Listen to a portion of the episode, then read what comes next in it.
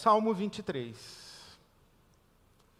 Salmo 23. A minha oração é que Deus fale, Deus fale comigo, Deus fale através de mim, e que Deus fale apesar de mim. Amém. O Senhor é o meu pastor, de nada terei falta. Em verdes pastagens me faz repousar e me conduz a águas tranquilas. Restaura-me o vigor. Guia-me nas veredas da justiça por amor do seu nome. Mesmo quando eu andar por um vale de trevas e morte, não temerei perigo algum, pois tu estás comigo. A tua vara e o teu cajado me protegem. Preparas um banquete para mim à vista dos meus inimigos.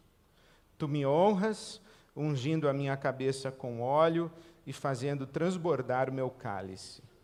Sei que a bondade e a fidelidade me acompanharão todos os dias da minha vida e voltarei à casa do Senhor enquanto eu viver. Eu li a tradução da nova versão internacional, agora eu vou tentar ler do jeito que eu aprendi quando eu era bem pequenininho na escola dominical. O Senhor é o meu pastor e nada me faltará. Deitar-me faz em verdes pastos, guia-me mansamente às águas tranquilas, refrigera a minha alma. Guia-me pelas veredas da justiça por amor do seu nome. Ainda que eu andasse pelo vale da sombra da morte, não temeria mal algum, porque tu estás comigo, a tua vara e o teu cajado me consolam. Preparas uma mesa perante mim, na presença dos meus inimigos. Unges a minha cabeça com óleo e faz transbordar o meu cálice. Certamente que a bondade e a misericórdia de Deus me seguirão todos os dias da minha vida e habitarei na casa do Senhor enquanto eu viver. Amém. Amém. Poucas expressões são tão próprias na Bíblia Sagrada para descrever a relação de Deus com o seu povo, de Jesus com a sua igreja, quanto essa relação pastor-ovelhas. Deus é apresentado na Bíblia como pastor de Israel, especialmente os Salmos 77, 78, 79, são salmos que descrevem Deus conduzindo Israel como um pastor conduz o seu rebanho, Deus conduzindo Israel como ovelhas, atravessando o deserto. Pelas mãos de Moisés, Deus guia Israel como um rebanho pelo deserto rumo a Canaã.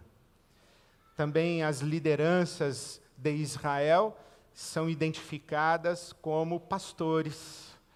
Davi, por exemplo, é descrito na Bíblia Sagrada como um que Deus tirou do literal pastoreio de ovelhas e o fez pastor do povo. E a figura para o rei não foi outra senão a figura de um pastor. E você conhece, certamente já ouviu, e tu, Belém Efrata, e tu, pequenina Belém, de ti sairá aquele que há de pastorear pastorear. De Belém, Deus suscitaria um pastor. E esta é uma profecia a respeito de Jesus, que mais adiante o próprio Jesus vai incorporar e assumir, dizendo: Eu sou o bom pastor. Então, na Bíblia Sagrada, essa relação pastor-ovelhas é muito própria para descrever a relação de Deus com o seu povo e descrever a relação de Jesus com a sua igreja. Em Israel, no território físico mesmo, geográfico de Israel, poucas figuras são tão características quanto a figura do pastor que atravessa o deserto e que está presente nos campos e ainda hoje, se você visitar o território de Israel, a chamada Palestina, você vai encontrar esta cena repetidas vezes. Pastores andando com suas ovelhas, um pastor, uma criança, um cachorro e um pequeno rebanho e os pastores andando com suas ovelhas. Então esta figura do Salmo 23, ela é muito característica. O Senhor é o meu pastor, a tradução mais adequada, dizem os, os, estudiosos, os biblistas que leem no hebraico e no aramaico, dizem que o correto seria ó eterno, vírgula, meu pastor. Não é uma afirmação, o Senhor é o meu pastor. A tradução seria, ó eterno, vírgula, meu pastor. Ó eterno, meu pastor. Yahvé, esse tetragrama, né? O Yahvé a tradução de Yahvé, a melhor tradução seria eterno, e não necessariamente Senhor. Ó eterno, meu pastor, de nada tenho falta, de nada terei falta. É uma declaração da plena suficiência de Deus, e em Deus eu estou absolutamente cuidado, suprido, de nada tenho falta. Não é que tenho tudo que desejo, é, não, não me falta nada do que me é necessário. E aqui então ele, ele começa dizendo: Ó eterno meu pastor, e esse ó eterno meu pastor, quem é que, que diz isso? Quem pronuncia isso? Não é necessariamente Davi, que diz que é um salmo de Davi. No saltério, que é o inário de, de Israel, é o cancioneiro do povo de Israel, existem pelo menos 73 salmos que são assinados como salmos de Davi, ou em homenagem a Davi, ou de algum rei de linhagem davídica, mas são 73 salmos. Esse aqui é um deles, e não é necessariamente Davi quem está dizendo, ó oh, eterno meu pastor. Muito provavelmente quem está dizendo isso é Israel. Não é uma pessoa, é o povo. E esse é um salmo que não fala de uma ovelha em particular. Essa ovelha é o povo de Israel. E você observa que o salmo começa com a travessia do deserto. Pastos verdejantes, águas tranquilas, veredas, caminhos, trilhas, vale de sombra da morte, penhascos, desfiladeiros, as encostas das montanhas íngremes de Israel, mas termina na casa do Senhor. A primeira parte do salmo é um ambiente e uma geografia totalmente é, é, do campo. E termina com o templo, a casa, termina com Jerusalém, termina com a cidade. E é muito provavelmente Israel quem está sendo conduzido pelo deserto a caminho da terra prometida e de se estabelecer na terra prometida. Porque você sabe que ovelha anda no meio do rebanho. Ovelha não anda sozinha. E essa declaração dessa ovelha vai dizer muita coisa para a gente que eu queria ler com você aqui comentando. Eu disse que queria ler o salmo, é isso mesmo que eu quero fazer, quero ler e comentar. Em verdes pastagens me faz repousar.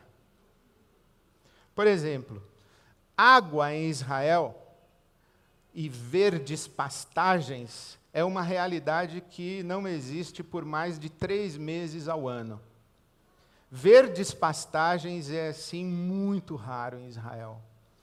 A terra é seca, é deserto. É deserto. Então, só três meses no ano tem verdes pastagens. E o pastor sai sempre em buscas de verdes pastagens. E aí, mais precisamente, oásis, nascentes de água. E o pastor ele tem que procurar. Toda manhã o pastor se levanta, conta ao seu rebanho, ovelha por ovelha, uma a uma, e sai com o seu rebanho em busca de verdes pastagens. Em algumas situações, ele vai encontrar verdes pastagens quilômetros de distância do aprisco. Então, eles são peregrinos, andarilhos, eles, eles andam por Israel, eles, eles andam pelos labirintos das trilhas de Israel. Talvez até por isso os anjos foram exatamente aos pastores, anunciar que na cidade de Davi se cumpriu Miqueias capítulo 5 e em Belém Efrata, em Belém pequenina, nasceu o Salvador que é Cristo Senhor. Por que os pastores? Porque os pastores circulam, os pastores andam, os pastores são, por exemplo, chamados e considerados e identificados como os beduínos. Eles não têm, não têm um lugar fixo, eles estão sempre andando, buscando verdes pastagens. Agora, veja que interessante, ele me faz repousar. Dizem os estudiosos que um cão você consegue adestrar. Consegue fazer, senta, dá patinha, deita, finge de morto. Você consegue ensinar um cão a equilibrar a bolinha na cabeça? Ovelha não. Não tem ovelha adestrada. Ovelha, inclusive, sequer pode ser forçada a deitar-se. Então, quando diz aqui, ele me faz repousar, ele me faz, não é que ele força. A ovelha somente deita-se no pasto quando está suprida, quando está alimentada, dessedentada e se sente segura. Aí então ela, bem alimentada, bem satisfeita, bem suprida, deita-se e descansa, relaxa. Então não é que ele faz repousar, ele supre de tal maneira que a ovelha entra no descanso sob o cuidado do pastor. Ele me conduz a águas tranquilas. Aprendi uma coisa estudando isso. Ovelha não bebe de água corrente. Ovelha tem medo. É muito comum em Israel as ovelhas chegarem em água corrente, elas ficam com sede à beira de um pequeno riacho, de um córrego, e elas não se aproximam para beber, porque o barulho da água assusta a ovelha. Ela tem medo de se aproximar. É comum, inclusive, que os pastores eles façam diques e, e, façam pequenos ajustes à beira dos riachos para que a água fique parada ali para as ovelhas beberem água. E alguns pastores pegam água na mão para servir as suas ovelhas. Ovelha é um animal assustado. Então, águas tranquilas, água parada. Essa água aqui não é qualquer água, então a ovelha é exigente, inclusive pasto verdejante, água tranquila, refrigera minha alma, restaura o meu vigor. Nós temos um problema sério que é a nossa leitura distanciada no tempo e na cultura. E a nossa mania de ocidentalizar tudo na Bíblia. Então, restaura minha alma, a gente pensa assim que Deus me traz alívio, que Deus me devolve o bem-estar, faz eu me sentir bem. É legal, né? Um Deus autoajuda, assim, ou ajuda do alto. Mas não é isso que está falando aqui. Se restaura a minha alma. O verbo utilizado aqui é shuv, que no hebraico quer dizer e pode ser traduzido como arrepender-se. Ele me traz de volta, restaura a minha alma, é, me leva ao lugar de arrependimento. Aqui está se falando de uma ovelha perdida. A ovelha perdida, quando ela percebe que ela está perdida, que ela, que ela olha em volta, o rebanho não está mais por perto, ela não vê o pastor. Inclusive, também tem um outro detalhe: ovelhas, elas não se habituam com outro pastor. Ela tem um pastor que ela escolheu e ela fica com ele. Tanto que ninguém aceita pagamento de dívida em ovelha. Se o sujeito tem uma dívida e quer pagar com 10 ovelhas, o, o, o, credor diz: Não, não quero, porque essas ovelhas não vão me aceitar, vai, elas vão me dar muito trabalho. Então, ovelha só é transferida como propriedade para açougueiro e, e, sujeito que vai, vai matar a ovelha. Mas a ovelha fica com só o seu pastor. E quando ela percebe que não tem o pastor por perto, e quando ela percebe que está fora do seu rebanho, que ela está perdida, ela se esconde, começa a tremer e a balir. É como se ela ficasse gritando: socorro, socorro. E o pastor vai atrás dessa ovelha, vai buscá-la. E esse restaura minha alma é isso. Eu me perdi, ele veio ao meu encontro, ele veio em busca de mim, ele veio me buscar e me levou de volta e me restaurou ao rebanho e me restaurou a sua comunhão. As ovelhas são assim. Deitar-me fazem verdes pastos, guia-me às águas tranquilas, refrigera a minha alma, ou restaura o meu vigor, ou me leva ao lugar de arrependimento e me guia pelas veredas da justiça, por amor do seu nome. O bom cuidado das ovelhas diz respeito à reputação do pastor, então ele está cuidando das ovelhas e está cuidando dele mesmo. Por isso que ele conta as ovelhas de manhã, conta as ovelhas à noite, por isso que ele, uma a uma, ele verifica, ele cuida, ele zela caprichosamente por todas e cada uma das suas ovelhas, por amor do seu nome. Ele sabe que o nome dele está empenhado nisso. Mas esse guia pelas veredas da justiça é muito interessante. Outro detalhe que eu aprendi foi que no Egito é costume que os pastores sigam atrás dos seus rebanhos e os rebanhos à frente, e os pastores vão conduzindo daqui para lá. Em Israel, os pastores vão à frente. E os pastores têm um, um chamado específico, característico, peculiar, para que se comuniquem com os seus rebanhos. É muito comum em Israel, por exemplo, que num desses lugares de pastos verdejantes, quando um pastor encontra um pasto verde, quando encontra alimento, né, na verdade, ele não encontra sozinho. Outros pastores também encontraram o mesmo pasto, o mesmo lugar. Então é muito comum que exista num ambiente em Israel vários pastores com vários rebanhos. E eles não chegam todos ao mesmo tempo e também não vão embora todos ao mesmo tempo. Então, quando um deles resolve ir embora, ele chama as suas ovelhas. Ele faz o seu chamado peculiar. Muitos pastores têm ou um apito ou uma flauta, tem um sonido que as ovelhas reconhecem. Então ele chama e as ovelhas vêm atrás dele. Por isso que Jesus diz: As minhas ovelhas ouvem a minha voz e me seguem. Jesus vai adiante e nós vamos atrás de Jesus. Não vamos à frente de Jesus, nós vamos atrás de Jesus. E esse veredas da justiça é muito interessante. Que veredas são essas? Porque o pastor precisa procurar água, o pastor precisa procurar alimento, precisa procurar pasto verdejante. Então, os pastores conhecem as trilhas de Israel.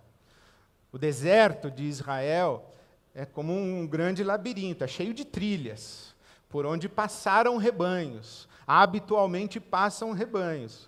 Mas você sabe que a chuva não chove todo dia no mesmo lugar, não chove sempre no mesmo lugar. Um dia choveu aqui, outro dia choveu ali. Tem dia que tem água aqui, aí você volta na semana seguinte, a água já não está mais aqui, porque não choveu aqui, choveu ali. Os pastores sabem, as ovelhas não sabem. Por isso é que uma ovelha se perde, ela sai achando que tem água ali, mas não tem água ali, tem água para lá. Vereda da justiça, ele me leva no caminho certo para encontrar o alimento certo, a água, ele me guia onde eu vou receber, ou para onde eu vou receber aquilo de que necessito. É o pastor quem me conduz pelas veredas da justiça. É o pastor quem sabe encontrar no labirinto do deserto o lugar certo para a ovelha chegar.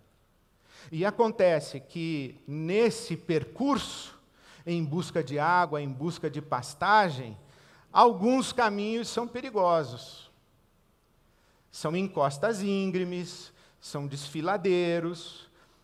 Então o pastor tem que conduzir as suas ovelhas vagarosamente, cuidadosamente por estas por essas trilhas. Por isso que de vez em quando a ovelha, a ovelha para num vale de sombra da morte. Mas ela está com o pastor, é o pastor quem está levando. Você, você, nunca pensou nisso, né? Que quando você vai para o vale da sombra da morte, foi o pastor que te levou.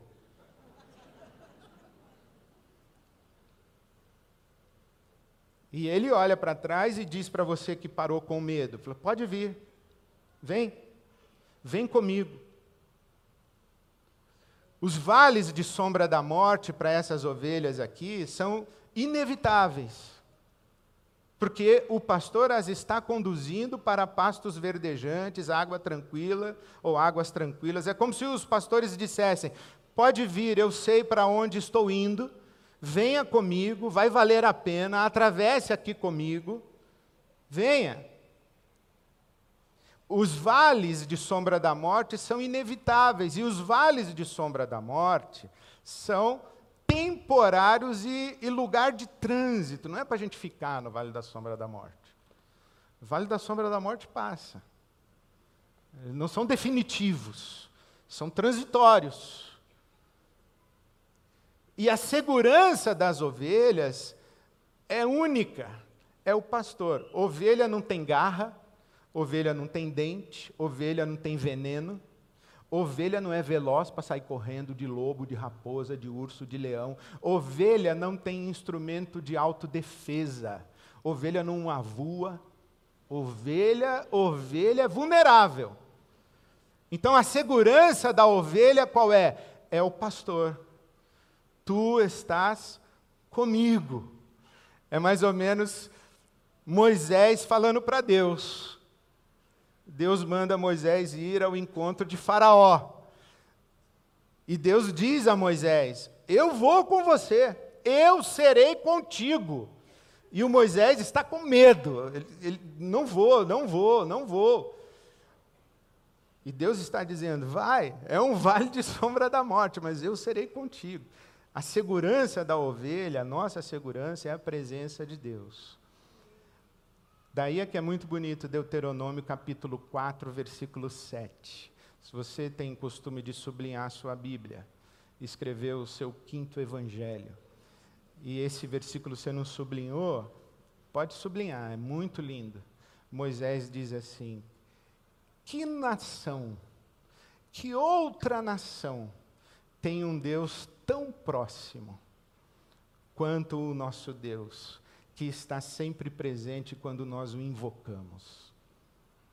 Ou o Salmo 139, para onde fugirei do teu espírito, se subir ao céu, se descer ao Sheol, ao mundo dos mortos, até ali a tua destra me sustentará, a tua mão direita me sustentará. A companhia de Deus para os rebanhos de Israel.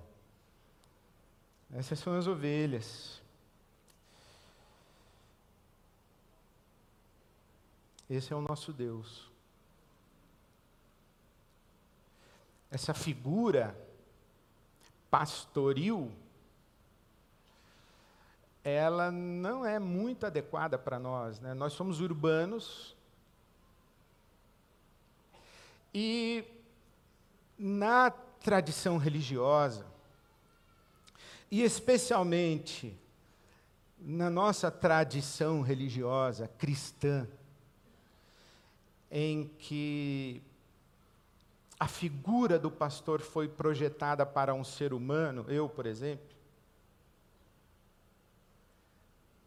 esta noção de um pastor e ovelhas, né? a ovelha como um animal que não, não sabe achar o seu alimento, depende do pastor. Não pode se proteger, depende do pastor se perde e depois não sabe voltar para casa, depende do pastor. Hum, ovelha é um animal, vou te falar uma coisa, viu? Depende do pastor.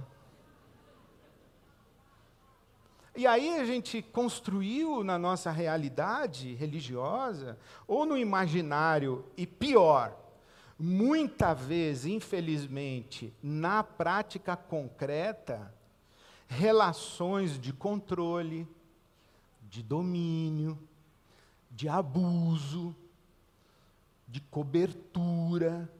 Está na cobertura do pastor Fulano. E nós ainda temos a, a maneira pejorativa de falarmos a respeito das pessoas que eh, são cordeirinhos. Quem é o cordeirinho? O cordeirinho é um indefeso, é um inofensivo e um abusável. Quem é o cordeirinho? Cordeirinho é o inocente. Cordeirinho é aquele que a gente pega e assa. Cordeirinho a gente faz crescer, tosquia e depois come. O cordeirinho vai ser consumido. Então, essa figura do pastor e da ovelha, ela não é muito adequada para nós. E a primeira coisa que a gente precisa sublinhar aqui é que, evidentemente, o pastor aqui não é o líder religioso. É Yahvé. É o eterno. Ó eterno, vírgula, meu bom pastor. O pastor nunca foi Davi, nunca foi Moisés. O Salmo 77, 20 diz que Deus guiou Israel pelas mãos de Moisés. Não foi Moisés quem guiou o povo pelo deserto, foi Deus quem guiou pelas mãos de Moisés. Mas foi Deus. Então, esta figura pastoral é sempre Deus. Para nós, o nosso bom pastor, nós sabemos quem é: é Jesus. Jesus é o nosso bom pastor. Agora, quando eu leio esse salmo, e eu penso que eu sou ovelha do rebanho de Deus, eu sou uma das ovelhas que no amanhecer Jesus conta eu quero pensar assim, que Jesus sabe meu nome, Jesus faz chamada. Toda, o sol nasceu, Jesus começa a fazer chamada. Ed, presente, estou aqui. Ou está perdido, está em algum buraco. Está tremendo e balindo em algum lugar. Não, estou aqui.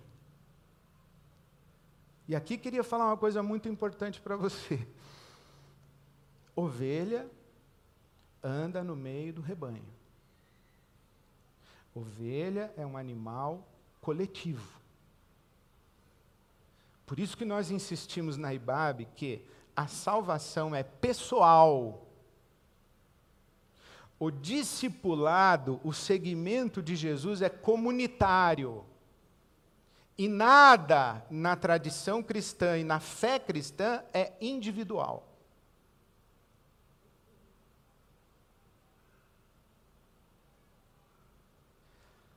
Nós somos um corpo. E esse corpo de Cristo, ele se manifesta histórica, social, culturalmente, contingencialmente, através de comunidades. Somos um corpo mas esse corpo, comunidade. Eu me lembro quando eu estava ouvindo meu professor, Dr. Russell Shedd, falando que a ceia em memória de Jesus não pertence a uma denominação ou a uma igreja em particular, que a instituição da ceia, o pão, o vinho, a Eucaristia, ela foi instituída, né, a instituição da ceia em memória de Jesus foi outorgada à igreja, o corpo de Cristo, não aos batistas, nem à Assembleia de Deus, nem aos presbiterianos, foi ao corpo de Cristo. Aí um sujeito levantou a mão e falou: então o senhor serviria a ceia para o corpo de Cristo? Querendo dizer, e o Dr. Russell Shedd muito simplesmente respondeu: se o irmão encontrasse um auditório que coubesse todo mundo, sim. Porque o corpo de Cristo é muito grande, né? O corpo de Cristo, ele é atemporal e ele é universal. Tem corpo de Cristo na China, no Japão, na Alemanha, na Bahia e aqui em São Paulo. Então, esse corpo de Cristo se manifesta em comunidades. Então, eu gostaria de sublinhar a importância da vida em comunidade. Essa ideia de desigrejamento, ser desigrejado, essa ideia de uma religião à la carte, em que você escolhe o que crê, quando crê, por que crê, você faz a sua religião. Isso está mais próximo da insanidade do que da saúde querer inventar uma religião está mais próximo da insanidade do que da saúde. pretender ser autossuficiente, ser guiado pela sua própria cabeça, não conhecer a sua tradição de fé, não respeitar o seu universo de convivência, não cultivar as relações de mutualidade, não assumir responsabilidade pela comunidade, por quem está sentado ao seu lado. Essa ideia de que a gente frequenta a igreja e, na verdade, nós estamos dizendo que frequentamos um auditório para um evento semanal, isso não tem nada a ver com a fé cristã. Evento religioso é diferente de vida comunitária. Tem um pessoal que gosta de ter pastor privado. É, parece que é coach, sei lá, coach espiritual. Não tem nenhum vínculo comunitário, mas quer ter o seu pastor ou a sua pastora, a sua tia, a sua profetisa ou seu profeta particular. Esse não é o caminho. Para viver no ambiente do cuidado do bom pastor, a gente vive integrado no rebanho. Ovelha perdida, ovelha desgarrada é exceção. Para viver no ambiente do cuidado do bom pastor, a gente vive no rebanho. Por quê? Porque o pastor, ele oferece o cuidado coletivo, ele, ele não acha um pasto para cada ovelha, e nem um riacho para cada ovelha. O pasto que ele acha é para todo mundo. O riacho que ele encontrou é para o rebanho todo. E não pode ter ovelha que diz assim: oh, esse riacho aqui é só meu, chega para lá. Esse pasto aqui é só meu, chega para lá, aqui você não pode. Falou, mas eu sou ovelha do bom pastor, eu, esse riacho aqui também é meu. Então, o Salmo 23, ele é um salmo de comunidade. Porque Israel pensa comunitariamente. Então é um salmo de comunidade. Por isso que eu comecei dizendo que esse salmo aqui é um salmo de Israel atravessando o deserto. Não é um, um israelita de cada vez atravessando, saindo do Egito. Deus não tirou um por um, tirou todo mundo. Então a, a mentalidade bíblica é sempre coletiva, é sempre comunitária. Você quer viver o cuidado do bom pastor, vive em comunidade. Na prática, construa vínculos de relacionamento. Assuma responsabilidade, se não por, pelos 10 mil, 5 mil, 2 mil, mil que frequentam o nosso domingo, pelo menos alguns, algumas. já contei para você a história que eu desci no elevador de um prédio comercial aquele elevador cheio de gente. E aí abriu a porta, o hall também estava cheio de gente. Aí tem aquela multidão que sai, a multidão que entra. Aí eu estava aqui assim, abriu a porta, primeira pessoa falou: Muito bem, hein, pastor? Eu falei: Ixi. Há três meses que eu não vou na sua igreja, ninguém me deu um telefonema. É o que eu vou falar, né? Minha vontade era falar assim, mas tem alguém lá que sabe seu telefone, dona? Eu não falei porque vai que ela diz que sim. mas o problema é esse. Quem sente a sua falta? Quem nota que você não veio? Quem sabe que você está perdido? Quem? Como é que Deus vai buscar você pelas mãos de Moisés se o Moisés nem sabe que você não está ali? Quem? Quem é seu Moisés? A outra pergunta é: você é Moisés de quem? A experiência de viver sob o cuidado do bom pastor é comunitária. E eu não poderia sublinhar mais a importância de vivermos juntos. Agora, vírgula. Se é verdade que você não vai desfrutar adequadamente o cuidado do bom pastor, senão vivendo em comunidade, também é verdade que você não vai desfrutar o cuidado do bom pastor, se você pessoalmente não assumir responsabilidade.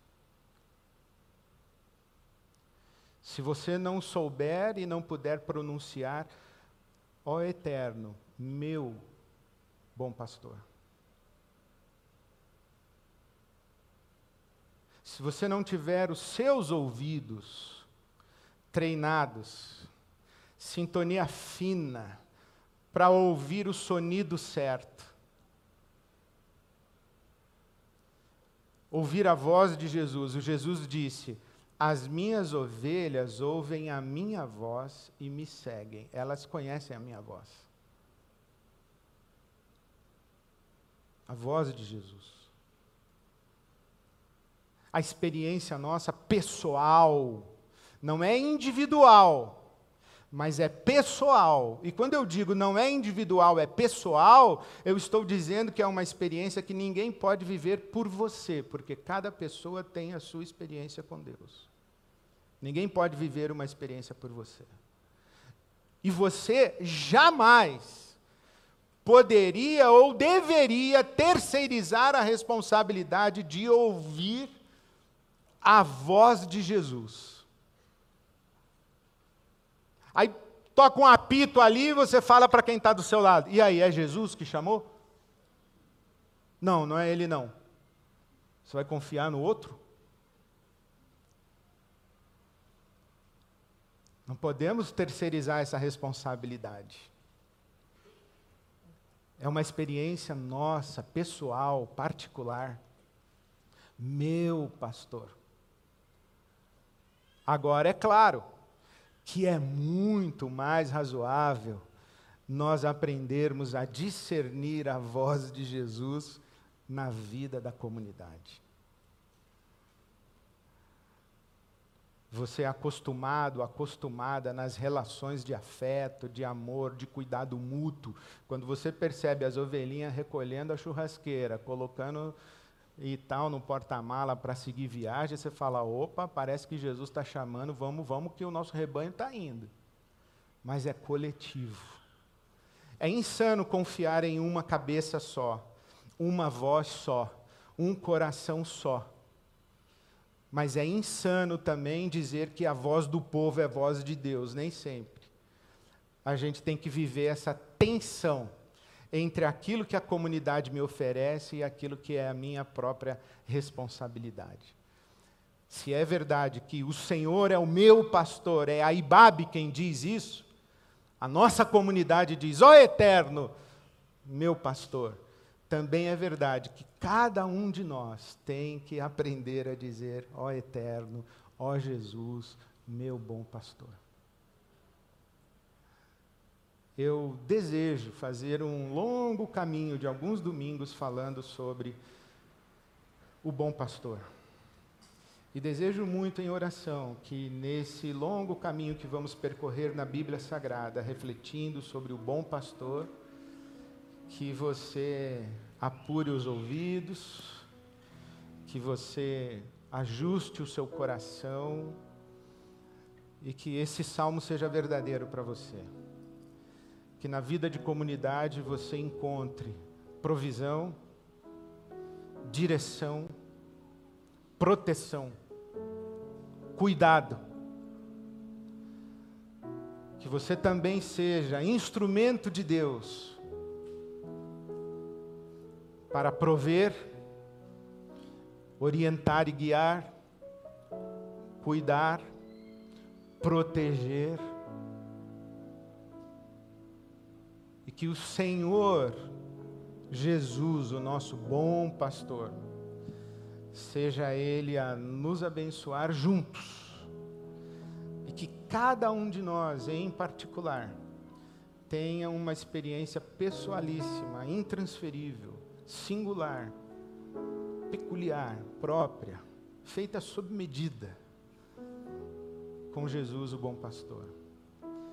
Eu oro a Deus que você não hesite, cada manhã, cada dia, ajoelhar-se diante de Jesus e clamar e dizer: Ó oh Jesus, meu bom pastor, estou aqui de volta para clamar, porque contigo eu não preciso mais nada.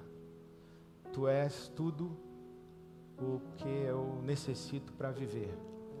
Que Jesus seja suficiente na sua vida e que você dê esse passo de, de ovelha, de ajoelhar-se diante dele a cada dia. Nunca lhe falte provisão, direção, proteção, cuidado. Que o bom pastor esteja com você e que você o perceba a cada passo da caminhada. Amém. Amém. Amém.